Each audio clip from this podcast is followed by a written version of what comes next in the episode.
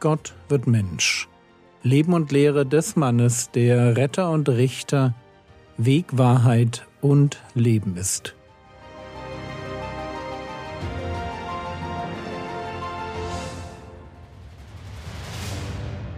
Episode 381 Gelebte Nachfolge Teil 1 Der Herr Jesus bereitet seine Jünger darauf vor, dass er selbst Ablehnung erfahren wird. Petrus weist ihn daraufhin zurecht und wird prompt selbst zurechtgewiesen. Was jetzt kommt, das ist ein Thema, das wir in Ansätzen schon kennen, die Kosten der Nachfolge. Und es macht Sinn, dass Jesus jetzt noch einmal auf das Thema eingeht, weil es natürlich stimmt.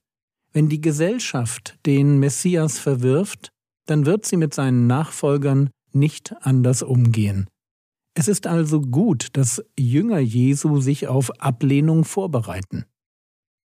Markus Kapitel 8, Vers 34 Und als er die Volksmenge samt seinen Jüngern herzugerufen hatte, sprach er zu ihnen, Wenn jemand mir nachkommen will, verleugne er sich selbst und nehme sein Kreuz auf und folge mir nach. Jesus möchte, dass Menschen ihm nachfolgen. Er lädt zur Jüngerschaft ein. Aber Nachfolge ist kein Spiel. Nachfolge ist ein Prozess, der weh tut. Wir müssen uns wirklich davor hüten, ein Christsein zu predigen, das der Welt einen Gott verkündigt, der uns mit Happiness und Selbstverwirklichung beschenken möchte. Will er nicht. Und wer in diese Richtung predigt, der predigt nicht das Evangelium. Schlimmer noch, er verkauft eine Form von Christentum, die den Hörer enttäuschen muss, weil Gott sich zu solchen Erwartungen nicht stellen wird. So wie bei Petrus. Wir hatten das in den letzten Episoden. Matthäus 16, Vers 24. Dann sprach Jesus zu seinen Jüngern, Wenn jemand mir nachkommen will, verleugne er sich selbst und nehme sein Kreuz auf und folge mir nach. Drei Dinge sollen die tun, die Jünger Jesu sein wollen. Sich selbst verleugnen und das Kreuz tragen und Jesus nachfolgen. Frage, was meint Jesus damit? Fangen wir vorne an. Wenn jemand mir nachkommen will, verleugne er sich selbst. Es gehört zur Nachfolge, dass ich nicht mein Leben, nicht mehr nach meinen Regeln, und auch nicht länger für mich lebe. Nachfolge heißt, ich lebe mein Leben für Jesus, nach seinen Regeln. 2. Korinther Kapitel 5, Vers 15 Und für alle ist er gestorben, damit die, welche leben, nicht mehr sich selbst leben, sondern dem, der für sie gestorben und auferweckt worden ist. Ich könnte sogar noch einen Schritt weiter gehen und formulieren, Jesus lebt sein Leben durch mich hindurch. So heißt es in Galater Kapitel 2, Vers 20, und nicht mehr lebe ich, sondern Christus lebt in mir. Es ist wichtig, dass wir das gut verstehen. Beim Christsein geht es darum, dass wir in diesem Leben für die Ziele des Herrn Jesus leben und es zulassen, dass er sein Leben durch uns hindurch lebt. Ich gebe die Autonomie an meinem Leben ab. Ich bestimme nicht mehr über mein Leben. Das tut jetzt ein anderer. Und dadurch entsteht eine Spannung. Einerseits beschenken wir unseren Herrn mit einem Leben, das wir aktiv für ihn leben. Andererseits gibt er die Regeln und die Ziele und den Weg, und die Berufung und die Probleme vor. Es ist ein Ich und doch nicht Ich. So wie wir das sehen, wenn wir Galater 2 weiterlesen. Galater 2, Vers 20 Und nicht mehr lebe ich, sondern Christus lebt in mir. Was ich aber jetzt im Fleisch lebe, lebe ich im Glauben und zwar im Glauben an den Sohn Gottes, der mich geliebt und sich selbst für mich hingegeben hat. Ich kann diese Spannung nicht auflösen. Sie gehört einfach zum Leben mit Jesus dazu. Ich lebe, und doch lebe ich irgendwie nicht selbst, sondern Jesus lebt in mir und durch mich hindurch. Wenn ich das Konzept der Selbstverwirklichung richtig verstehe, dann dreht sich alles um die Frage, wofür ich lebe. Lebe ich für mich oder lebe ich für Jesus? Für wessen Applaus lebe ich? Und machen wir uns die Antwort auf die Frage nicht zu leicht. Nehmen wir diesen Podcast. Für wen schreibe ich diesen Podcast? Ist er ein Ausdruck von Selbstdarstellung oder von Nachfolge? Und vielleicht wird jetzt jemand sagen, woher soll ich das denn wissen? Und meine Antwort wäre, schau dir an, wie du mit Misserfolg umgehst oder mit Kritik an deinem Dienst.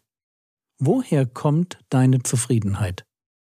Bist du zufrieden mit dem Wissen, dass du Jesus nachfolgen darfst?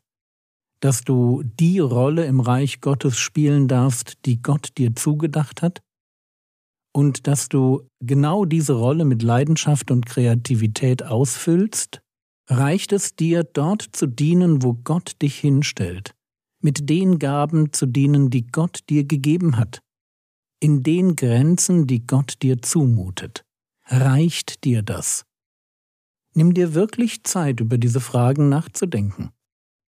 Für mich hat Selbstverleugnung ganz viel damit zu tun, ein ganzes, bewusstes Ja zu der Rolle zu finden, die Gott mir zugedacht hat.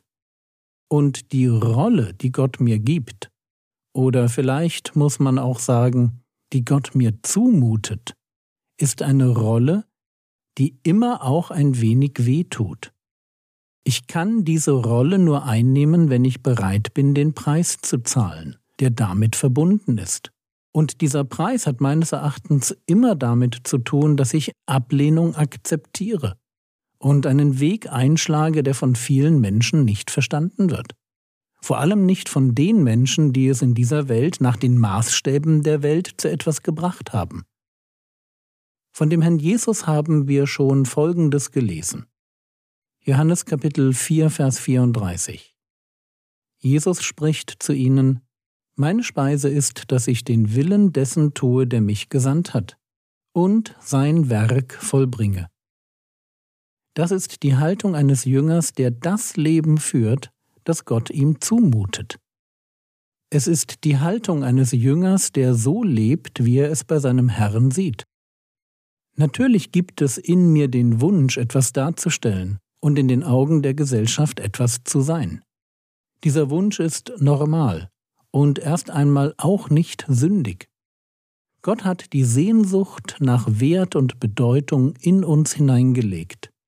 Wir sind als Menschen dazu berufen, eine Welt zu bebauen und zu bewahren, also unseren Beitrag zur Entwicklung der Welt zu leisten. Problematisch wird dieser Wunsch nicht dadurch, dass er da ist, sondern dadurch, dass wir ihn mit Ideen füllen, die nicht aus Gott sind. Die Welt, in der wir leben und die sündigen Begierden in uns und das dämonisch Böse, das auf uns einwirkt, diese Quellen der Inspiration drängen uns dazu, unser Leben für uns zu leben. Für uns in dem Sinn, dass wir in den Augen von Menschen gut dastehen. Und genau das geht nicht. In den Augen ungläubiger Menschen werden wir zu Narren um Christi willen.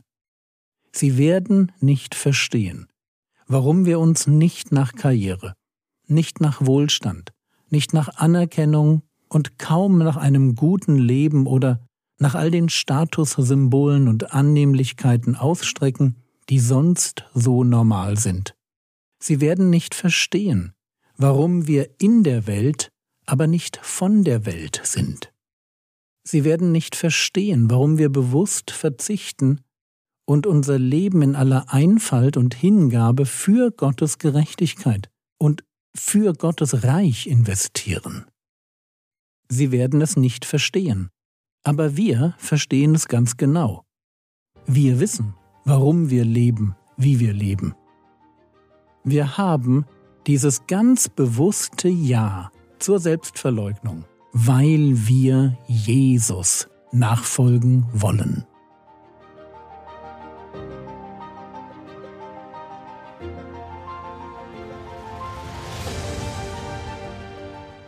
Was könntest du jetzt tun? Denke darüber nach, wo sich Selbstverleugnung in deinem Leben findet. Wo verzichtest du bewusst, um Gottes Reich zu bauen? Das war's für heute. Lass dich von Menschen nicht frustrieren. Bete vielmehr für sie und segne sie und tue ihnen Gutes. Der Herr segne dich, erfahre seine Gnade und lebe in seinem Frieden. Amen.